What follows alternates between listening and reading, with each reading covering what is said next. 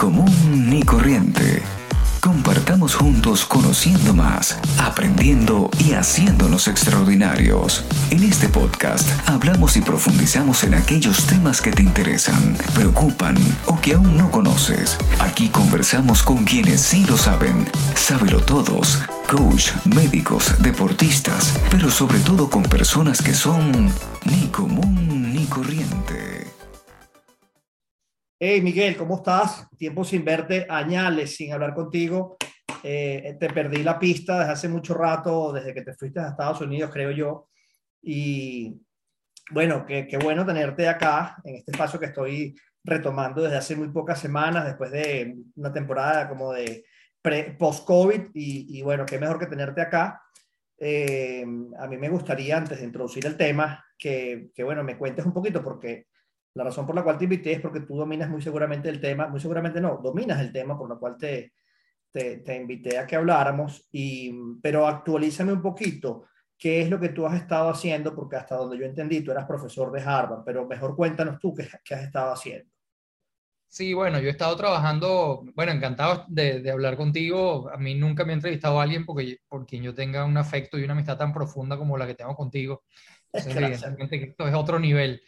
Eh, yo, yo llegué aquí en el año 2013, después yo participé en la elección presidencial del 2012 en Venezuela, como jefe del equipo macro Enrique Capriles. Eh, en la elección conocí a Ricardo Hausman, un profesor de Harvard que pidió un permiso especial, un tipo que tiene una afición inagotable y una esperanza inagotable por Venezuela, pidió un permiso especial, se le unió a la campaña y bueno, no, nos derrotaron, yo creo que nos, nos derrotaron el, el 7 de octubre del 2012 y en la noche que perdimos, él me sugirió, ¿por qué no me llamas en un par de semanas? Hablamos sobre tu futuro. Me planteó venir a la Universidad de Harvard, donde él ha estado desde hace, donde ha estado desde hace 21 años liderando un centro de investigación que se llama el Laboratorio de Crecimiento. Y es un centro de investigación que combina muchas cosas.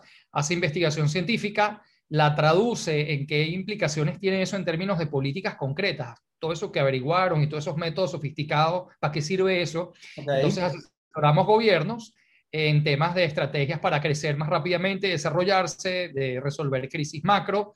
Hacemos investigación, la investigación sale en políticas, eh, nos metemos en el proceso de implementación, aprendemos muchísimo el proceso de implementación, escribimos sobre esas cosas y luego esas cosas alimentan materiales de enseñanza de cursos que se dictan en Harvard yo he estado enseñando con él un curso, tengo un par de cursos de, econometría y estadística en Harvard que he dictado. He estado enseñando con él un curso que él tiene dictando hace mucho tiempo que es muy exitoso sobre desarrollo, cómo crecen los países, cómo se desarrollan. Hace dos años lo estoy haciendo yo en la Universidad de Chicago y un poco eso es lo que estaba haciendo, haciendo investigación que se traduce en políticas, que le recomendamos a los gobiernos, que las implementan de una manera que no siempre es la que tú quisieras y más lento. Seguramente. Entonces, cuando las implementas, eh, te equivocas y entonces corriges y adaptas, hay que ser muy flexible y luego aprendes mucho y escribes y aprendes sobre el proceso de desarrollo de esa manera, que es una manera muy poco académica. Si te pones a ver economía, es una ciencia que ha avanzado mucho muy, de manera muy abstracta y, poca gente entiende de qué se trata o cómo va eso o qué significa eso para mí. Y lo que nosotros hacemos es rigurosamente estadístico y bien montado, pero es imperativo tener una utilidad práctica. O sea, ¿para qué sirve esto que estamos haciendo? ¿no? Y nosotros, a mí me gusta pensar que sirve para mejorar los niveles de calidad de vida de la gente. Claro, claro. Em, bueno, por eso seguramente te, te, ha tocado viajar mucho en esos proyectos de investigación, en esos temas. Te ha tocado viajar y por eso eh, yo te, te, te, convoqué para el día de hoy, porque yo tengo, Miguel, desde hace mucho rato una curiosidad a raíz de la lectura de un libro que se llama ¿Por qué fracasan los países? Eh, bueno, básicamente porque nací en un país que no termina de salir adelante, que, que está fracasando, y más ahorita. Vivo en Colombia, un país que el, el libro menciona igualmente como, como que no, aunque yo pienso distinto, que no va a salir del fracaso por sus temas de guerra, bélicos y, que vienen arrastrando desde hace más de 40 años. Pero realmente yo quisiera que, conversáramos un poquito sobre ese tema. Estos señores, de este, estos autores de este libro, eh, entre muchas cosas que dicen, dicen que los países fracasan por sus élites y por la política, por los élites, las élites, la política realmente que se convierte en élites, que en el pasado pudiéramos hacer una analogía con los reyes o la monarquía, pero que fueron evolucionando los países que realmente son, no son pobres, son ricos, entiéndase pues todos estos grandes, Inglaterra, Estados Unidos, probablemente Canadá, Japón, que muchos de ellos vienen de monarquías, pero que se abrieron a, economías eh, eh, inclusivas y no extractivas, y hoy en día son países ricos. Entonces, ¿qué, digamos, que, ¿cómo, podemos hablar sobre eso y qué, qué nos puedes tú eh, aportar sobre ese tema? Sí, fíjate, la, la, hipótesis inicial, hubo una investigación, uno de los autores del libro, Daron Ademoglu, eh, hizo una investigación en la que demostró que la tasa de mortalidad de los europeos cuando se venían a América después del descubrimiento, la tasa de mortalidad eh, era una predictora muy fuerte de cómo le iba a ir al país hoy en día. La tasa de mortalidad de los colonos españoles que llegaron a América después del descubrimiento en los lugares predicen cómo te está yendo hoy en día. ¿Por qué? La idea de, de, de, de Acemoglu es, eh, bueno, en los lugares donde la tasa de mortalidad era más alta, los colonos no llegaron para quedarse y crearon instituciones extractivas. O sea, en este lugar no nos podemos quedar mucho tiempo, vamos a tratar de sacarle lo máximo que le podamos sacar y de ahí nos vamos. Eh, mientras que en los lugares en donde la tasa de mortalidad era más baja, en lugares donde se tendieron a quedar más tiempo, entonces crearon instituciones para quedarse. Yo siempre de Venezuela recuerdo a José Ignacio Cabruja que decía que tú ibas a Bogotá y veías la Catedral de Bogotá y decías, esta gente vino para quedarse. Y en México. Pero tú ibas a Caracas y veías la Catedral de Caracas y decías, esto fue una cosa que montaron mientras tanto. O sea, mira, vamos a estar aquí un tiempo jalándonos unos recursos y bueno, hay que rezar y tal, montate una iglesia y eso esa es la Catedral de Caracas que no tiene nada que ver con la Catedral de Bogotá y la de México. Entonces, esa es la teoría fundamental que termina en por qué unos países crecen y otros no, por qué unos se desarrollan y otros no, por las instituciones. Y las instituciones vienen determinadas por estos patrones que predominaron en la época de la colonia. A mí, obviamente, hay algo cierto en esto. Obviamente los países fracasan porque tienen malas instituciones eh, y los países que son exitosos tienen buenas instituciones. Pero uno nunca sabe, eh, uno nunca sabe cosas como la que te voy a decir. Yo mi primer proyecto en Harvard fue en Chiapas, en México. Chiapas es el estado más pobre de México. México tiene 32 estados. Dentro de México hay estados como Nuevo León que tienen un ingreso per cápita 10 veces el de Chiapas, 8 veces el de Chiapas. Dentro de México. Entonces, esa, esa, esa, ellos les gusta empezar el libro con esto de Sono, en Nogales, Arizona y Nogales, Sonora, ¿no? Las dos ciudades. Se igual, muy parecidas, pero una está del lado de allá de la frontera y otro del lado de acá. Entonces, ¿qué te dice? No, las instituciones estadounidenses y las instituciones mexicanas. No me gusta, ¿por qué? Porque si yo miro México, en México hay un sitio con instituciones mexicanas que es 10 veces más rico que otro con instituciones mexicanas. ¿Qué te quiero decir con esto? Las instituciones tienen un rol, pero hay algo que no estamos entendiendo y que no nos lo da la institución.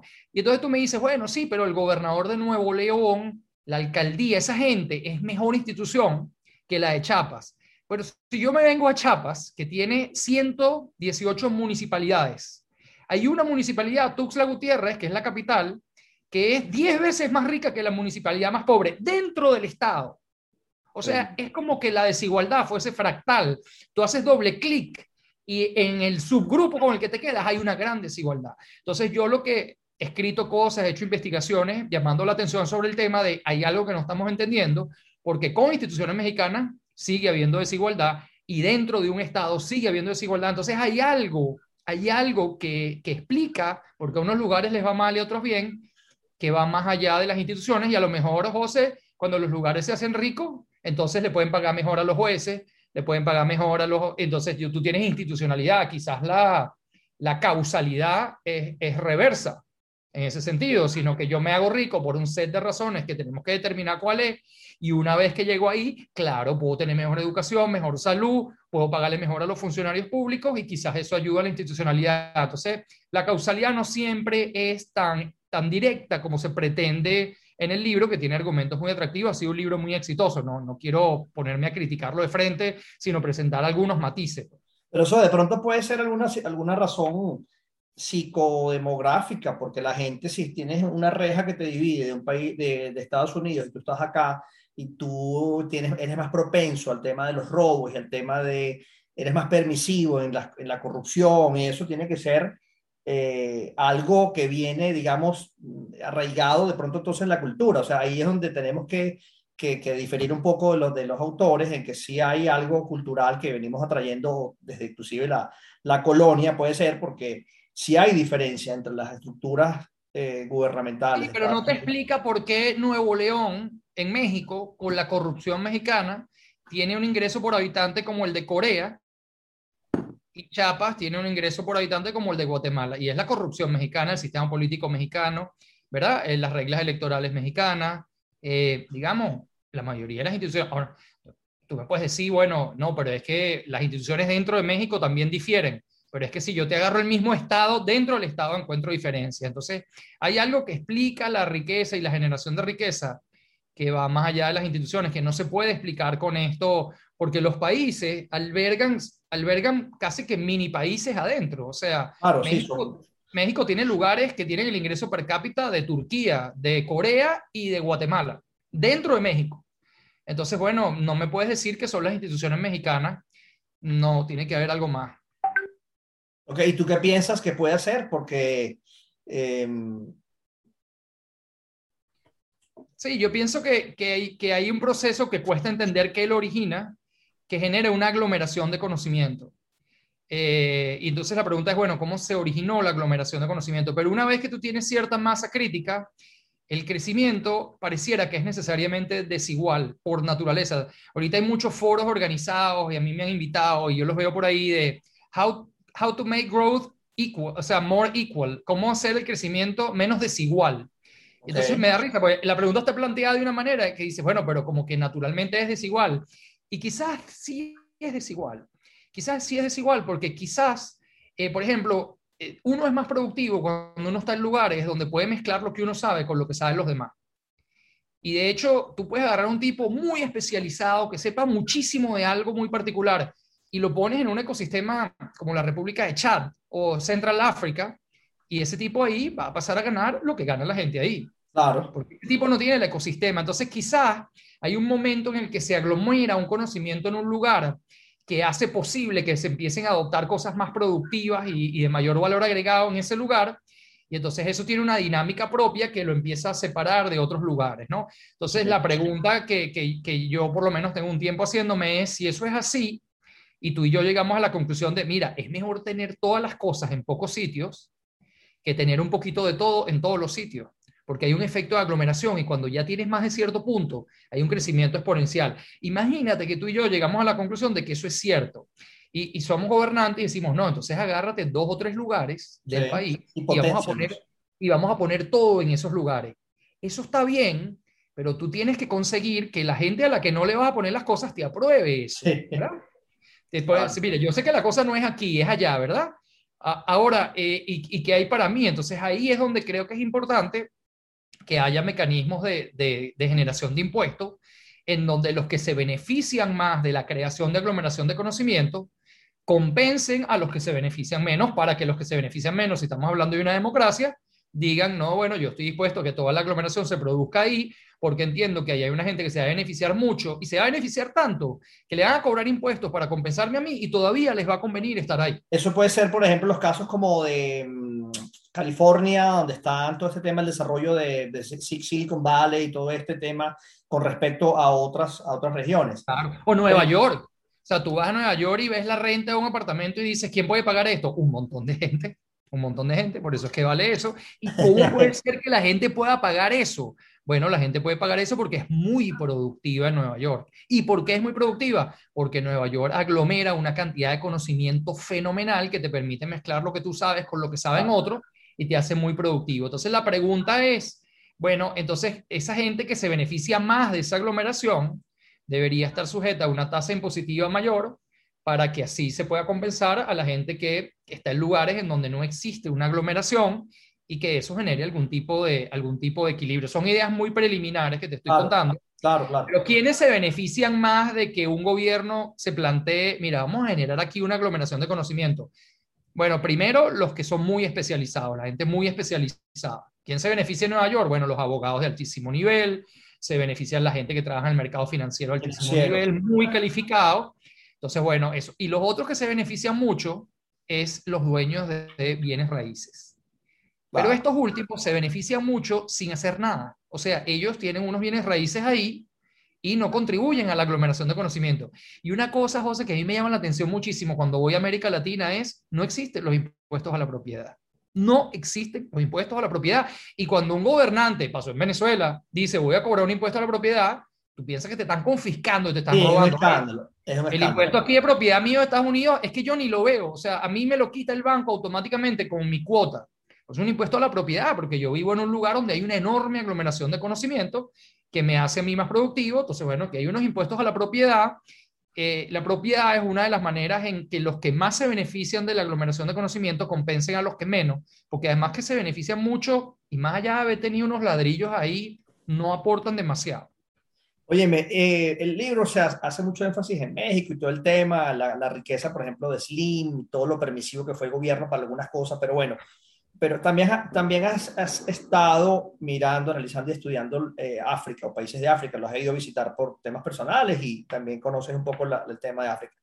¿Qué, ¿Qué, se puede hacer en África? Porque realmente cuando uno piensa en África, uno piensa en el desierto, uno piensa en falta de agua, en pobreza, en niños descalzos con, con parásitos. Realmente eso es lo que uno se le viene a la cabeza normalmente cuando piensa en un país pobre de, de, África. ¿Qué, qué, qué, ¿Qué está pasando en ese lado? se puede hacer muchísimo. En, caso, en África hay muchos casos de países exitosos. Se puede hacer muchísimo. Pero esa estructura de monopolio que tú tienes en la cabeza, esa, esa oligarquía, o sea, el problema, de, el problema del que hablan los autores ahí de México, que es un problema muy cierto, es que la mayoría de los países de América Latina, África no fue la excepción, pero llegó un poco más atropellado, crecieron a través de lo que en la época se llama un proceso de sustitución de importación. Sustitución de importaciones es, mira, yo voy a proteger el mercado local, ¿verdad? Y aquí aquí lo que van a surgir son empresarios locales. Entonces esos empresarios locales empezaban a hacer un bien, digamos, zapatos, Venezuela. Entonces yo a, los dos años ya le estoy vendiendo zapatos a todo el país. Yo quiero seguir creciendo, pero los zapatos míos no son competitivos, yo no los puedo vender afuera. Entonces, ¿qué hago? Bueno, tengo mi, marca de zapatos y monto un canal de televisión. Monto un canal de televisión, le empiezo a poner televisión a todo el mundo, eh, tengo un buen rating, eh, no puedo vender afuera, no soy competitivo, eh, quiero seguir creciendo, monto una cervecería una cervecería, empezó a vender cerveza para ahí. Y entonces, este, esto casi es el grupo Cisnero. O sea, es un grupo de medios con una cervecería. Ah, la cervecería necesita botellas, una embotelladora. Entonces se creó una estructura de producción fuertemente organizada alrededor de grupos que son pocos, tenían unas rentas importantes, no eran competitivos fuera del país, eh, sabían hacer muchas cosas regular y pocas cosas bien como para exportar. Y entonces se creó esa estructura de producción y cuando el país se plantea, que fue lo que se planteó Venezuela en 1989 con Carlos Andrés Pérez, mm. no podemos seguir creciendo así porque es un grupo de unas élites, esas mismas élites están en Perú, están en Chile, están en, las, regiones así. Claro, es el momento de que pasemos, si tú te acuerdas de cuando estábamos en la universidad de la reconversión industrial, es el momento de que tú pases a hacer varias cosas regular, escojas en dos o tres cosas para que las hagas bien y las vendas fuera del país. Y entonces le, le vendes al mercado mundial. Claro. Eso fue lo que le planteó Carlos Andrés Pérez a Venezuela. Pero mira cómo se lo plantea. Le dice, mira, ahorita el arancel es 50%. Yo voy a estar cinco años en el gobierno. Entonces el arancel yo lo voy a bajar de 50 a 40, a 30. Sí, a 20, graduación. te, voy a, te voy a dar cinco años. Y además le voy a quitar los aranceles a la materia intermedia primero, a la materia prima, y a los productos finales se los voy a quitar después para que tú dejes... O sea, era un planteamiento y que hicieron las élites venezolanas acostumbradas a una renta dentro del contexto de una economía cerrada. Lo tumbaron. Claro. Lo tumbaron. Eh, no es demasiado diferente de lo que ocurre en otros países. Venezuela tiene un legado de instituciones muy extractivas que hace que este comportamiento tan, sea más común y haya menos institucionalidad de la que hay en otros lugares. Yo creo que Colombia es un lugar que tiene una burocracia extraordinariamente competente. Sí. Que es un país muy bien organizado con unas instituciones sólidas que tiene sus riesgos. Creo que el caso de Venezuela era, era estructuralmente distinto. Pero con esto te quiero decir que cuando yo llego a trabajar a países en África me encuentro una cosa bastante parecida. Y por cierto, en el Medio Oriente también. Son países que crecieron alrededor de estas estructuras de producción donde hay unos grupos de poder. Y esos grupos de poder, José, es increíble, pero este, este escenario de, mira, es que si no cambiamos, y la gente no, aquí puede pasar algo que acabe contigo también, que fue lo que pasó en Venezuela. Te van a cerruchar el piso en donde has estado parado. Bueno, eso no se entiende hasta que no pasa. O sea, nadie escarmienta en cabeza ajena. Claro. el reto es cómo logras abrir la economía y promover más competitividad en el contexto de que a veces el poder está concentrado en unos pocos grupos económicos que surgieron así por el propio proceso de, de desarrollo del país. No es demasiado, no es demasiado diferente al nuestro. En África. Sí. Y bueno, hay un caso. Hay Ruanda que tiene una institucionalidad, digamos, hay Ruanda que es un país muy bien organizado, hay Sudáfrica que es un país que, con sus problemas está en otro nivel, y luego hay República Central Africana, luego está Bueno, y está el caso de Botswana, que en el año 60 y algo se, se como que replanteó la república, la empezaron a llamar Botswana y, y descubrieron un tema de minerales, diamantes, que también no tiene Sudáfrica, por cierto, y empezaron a despegar, o sea, empezaron a, a crear, bueno, porque también cayeron en manos de tres personas eh, que políticamente estaban más preparados y más abiertos para instituciones inclusivas y no extractivas, y le dieron la posibilidad de hacerse un país que tenga un desarrollo, ya el PIB ha, triplicado y ha hecho un montón de... de, de, el reto para esos países es cómo pasas de esas industrias de las que tú estás hablando. Yo estoy trabajando ahora en Namibia, tienen un, un grupo de minerales que lo han administrado de una manera que ha generado crecimiento pero el sector mineral emplea muy poquita gente. Es como en Venezuela piensan en el sector petrolero, que emplea, empleaba en su momento el 1% de la población, pero generaba una enorme cantidad de riqueza, ¿no? Y claro, el problema es eh, el desempleo es muy alto y si te pones a compensar el desempleo vía transferencias, tienes que plantearte en algún momento, bueno, ¿cómo voy a crear empleo yo para pasar a una situación diferente? Y ahí es donde algunos países han avanzado más que en otros. Yo creo que Sudáfrica tiene un tejido industrial con sus más y sus menos sólidos, eh, tiene una industria automóvil donde tú trabajaste un tiempo muy sólida. Eh, eh, Botswana y un poco más Namibia, donde yo trabajo, crecieron a raíz de, descubrimientos minerales y están en el proceso de, ajá, ¿y cuál es lo próximo que viene aquí? ¿Cómo empezamos a crear empleo a partir de ahora para que no haya tanta desigualdad y para que la gente tenga la oportunidad de ganarse la vida de manera decente, contribuyendo a la economía y no solamente a través de transferencias? pudiera convertirse en una región de, de mucho desarrollo, porque ahí hay cómo hacerlo. Lo que pasa es que creo que no tampoco hay como una, con, como una realmente las grandes potencias del mundo o los, los, los, recursos más grandes del mundo de pronto no están interesados en desarrollar una, una, región como África. Yo no sé si tenga que ver con el imperialismo o con, o con el pasado imperialista que tuvo muchos de los países africanos, pero no se ve que haya o por, por, lo menos no lo conozco, que haya desarrollos en... Ahorita la energía, la energía limpia, energías verdes van a generar una oportunidad, porque yo creo que estos países de los que estamos hablando son los que tienen más potencial de desarrollar energías verdes. Namibia es uno de los países de mayor exposición solar en el mundo. Eh, además de eso, tiene un enorme potencial para hidrógeno, que se está convirtiendo en una fuerte energía limpia e importante, green hydrogen.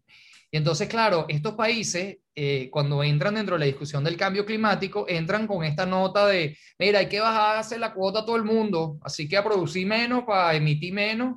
Entonces, no, no, yo no voy a bajar la cuota mía. Yo lo que voy a hacer es que voy a montar una industria de energía limpia, que tú me puedes comprar energía a mí si quieres, y yo te voy a ayudar a ti, que eres mucho más grande que yo, estás contaminando mucho más grande que yo, a reducir tus emisiones. Entonces, hay un enorme potencial eh, en estos países menos desarrollados porque por cosas de la vida, de recursos y, de oportunidades, las fuentes más importantes de energías limpias están en los países en desarrollo. Y esos países pudieran articular una estrategia para empezar a vender energías limpias a los países desarrollados. Entonces no tiene sentido decirle a estos países, no, mira, produce menos automóviles. Namibia es un país de dos millones y medio de personas, ya que si deja de producir no sé cuántos carros menos, pregúntame tú cuánto va a cambiar la exposición a la, Absolutamente cero. Absolutamente nada, pero entonces no, vamos a hacer una cosa distinta. Invierte aquí, ayúdame a desarrollar Green Energy y entonces vamos a sustituirte allá y como tú si eres grande, eso va a tener un impacto allá. Creo que se alguna vez? pensar más global y menos dividido. Ahorita se está pensando mucho en todos ahorita, cada uno dentro de su tamaño, vamos a, y de repente creo que hay potencial para conseguir mayores beneficios con una estrategia integrada. ¿Tú escuchaste alguna vez la venta de oxígeno? Eh, países que producen que siembran hectáreas y millones de hectáreas de, árboles para, y te venden el oxígeno. O sea, países que no lo pueden hacer te venden el oxígeno. Eso lo escuché yo, creo que aquí en Colombia. No sé en qué parte, aquí hay una parte amazónica muy, muy, muy grande y, estaban hablando de sembrar más árboles y venderte el oxígeno a... No, yo trabajé el año pasado en, en Iquito, justo que empezara COVID, que es la Amazonía peruana. Y ahí hay gente a la que le dieron licencias para explotar bosques que en un momento dado se planteó, oye, no, no lo voy a explotar y le voy a ir a vender a alguien un bono, o sea, que me paguen para no explotarlo. Y entonces, claro, me pagas para no explotarlo, ¿quién te va a pagar?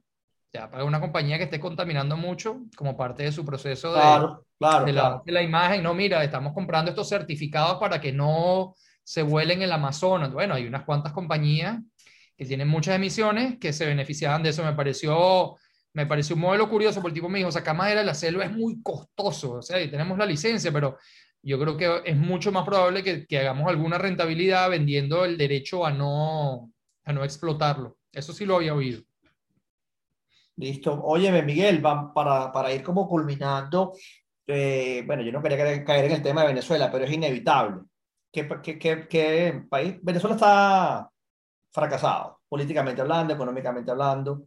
Está con una economía ahí ficticia ahora con unos dólares que no son, que sí son y que no son, que de alguna manera le están generando una vuelta a la rueda porque la gente tiene un poquitico mejor de poder adquisitivo pero obviamente eso es nada orgánico, o sea, no hay, no hay un crecimiento orgánico, estás abriendo un hueco para tapar otro, o sea, no está, no hay- no está creciendo. ¿Qué, qué, qué hacemos con Venezuela? ¿Qué podemos hacer?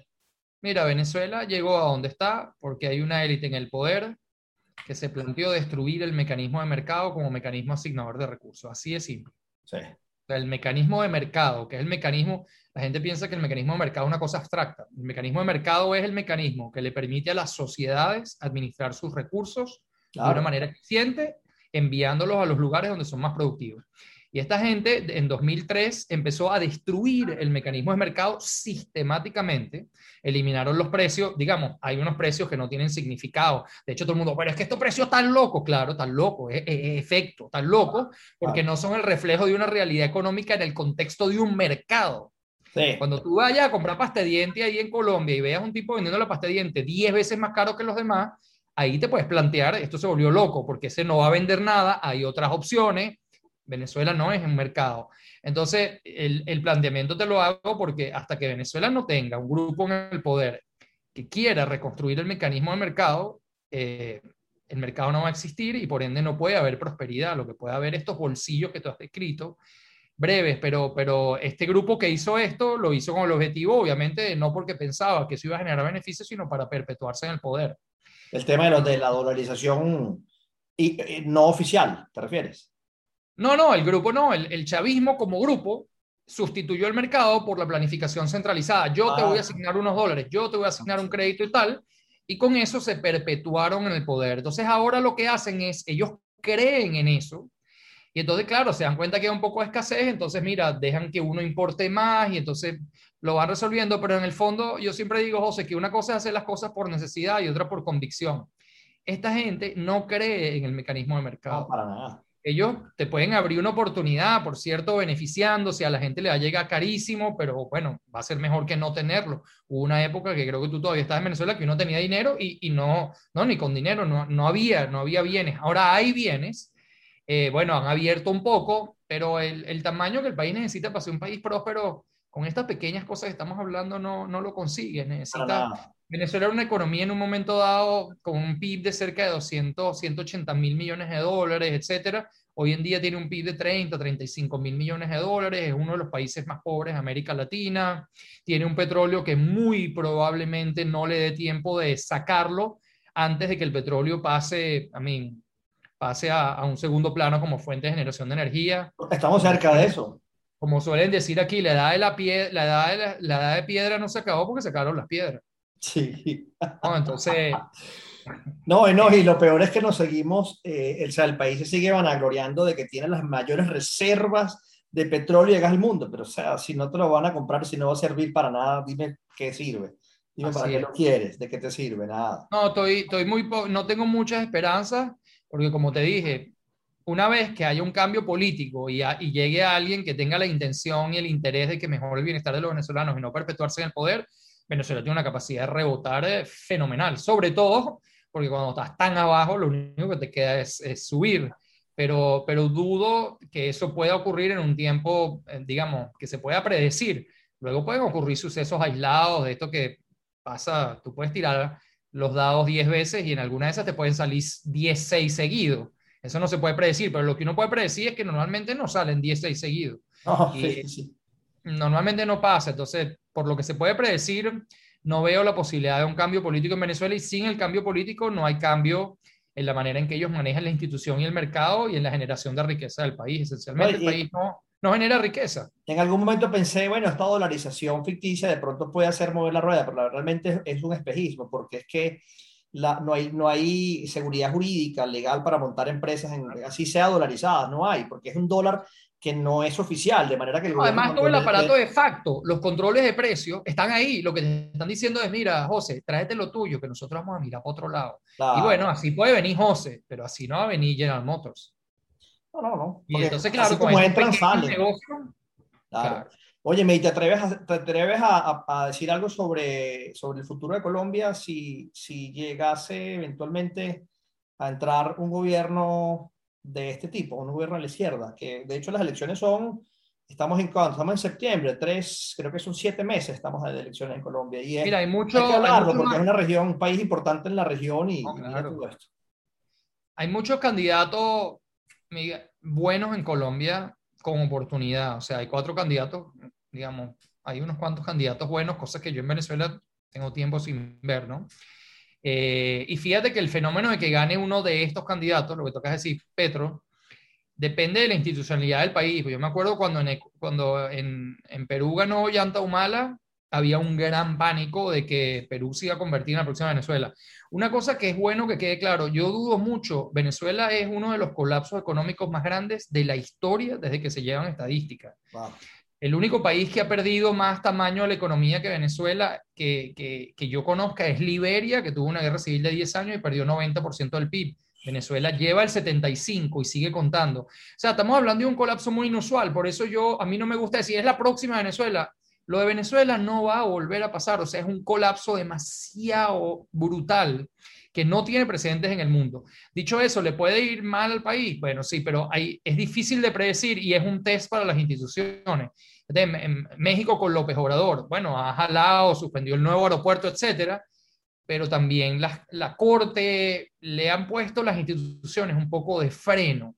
Y en ese sentido, cuando gana uno de esos personajes, es un verdadero test a la solidez institucional del lugar. En Venezuela se demostró que la solidez institucional, digamos, no era muy sólida, se fumó.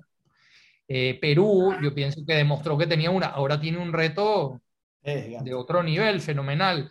México creo que ha aguantado lo que muchos pensaban que iba a pasar con López Obrador, no le ha ido bien, pero no le ha ido todo lo mal que se pensaba. Eh, y así, entonces eso va a ser un test para las instituciones colombianas. Tiene los asesores venezolanos, tiene los españoles que asesoraron a Maduro y a Chávez, o sea, va, va, va comprando números para la rifa. Pero bueno, yo no sería tan pesimista, o por lo menos no todavía. Hay candidatos va a depender, que, lo que te gustan mucho.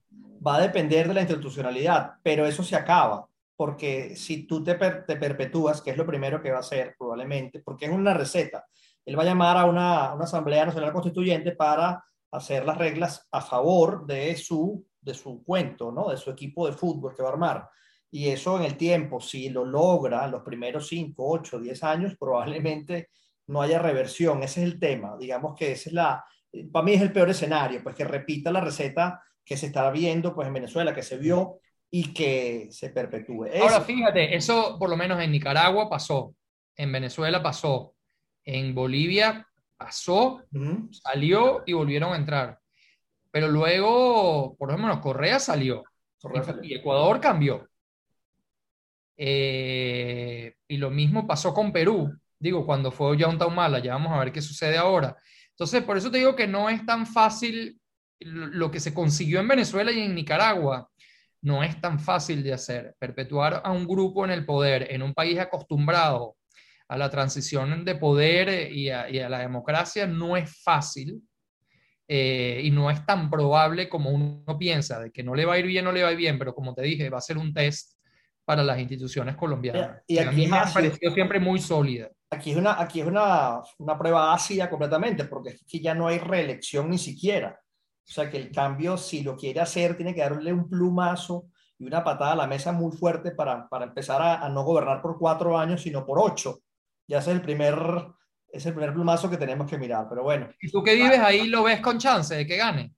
Absolutamente sí, Miguel. Acuérdate cuando las elecciones de, de, este señor Duque ahorita, el, como decimos en Venezuela, le ladró en la cueva, o sea, le ladró en la puerta de la cueva con 1.700.000 votos, creo que de diferencia, que eso es nada, eso es nada. Y hay mucha, eh, y no lo digo como crítica, hay mucha inmadurez política que ya nosotros la, también la, la, teníamos, éramos inmaduros políticamente, pero ya tenemos otra, otro cuento, otra, otra forma de ver qué, qué fue lo que nos pasó en Venezuela después de tanto tiempo.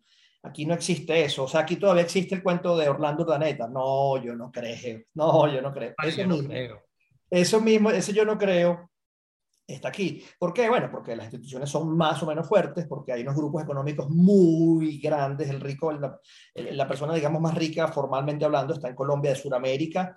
Eh, es de los grupos de, de, aquí de Colombia, está, es el más grande y, y difícilmente tú puedas tumbar empresas tan grandes como esa, ¿no? Y, y, revertirlas o expropiarlas o...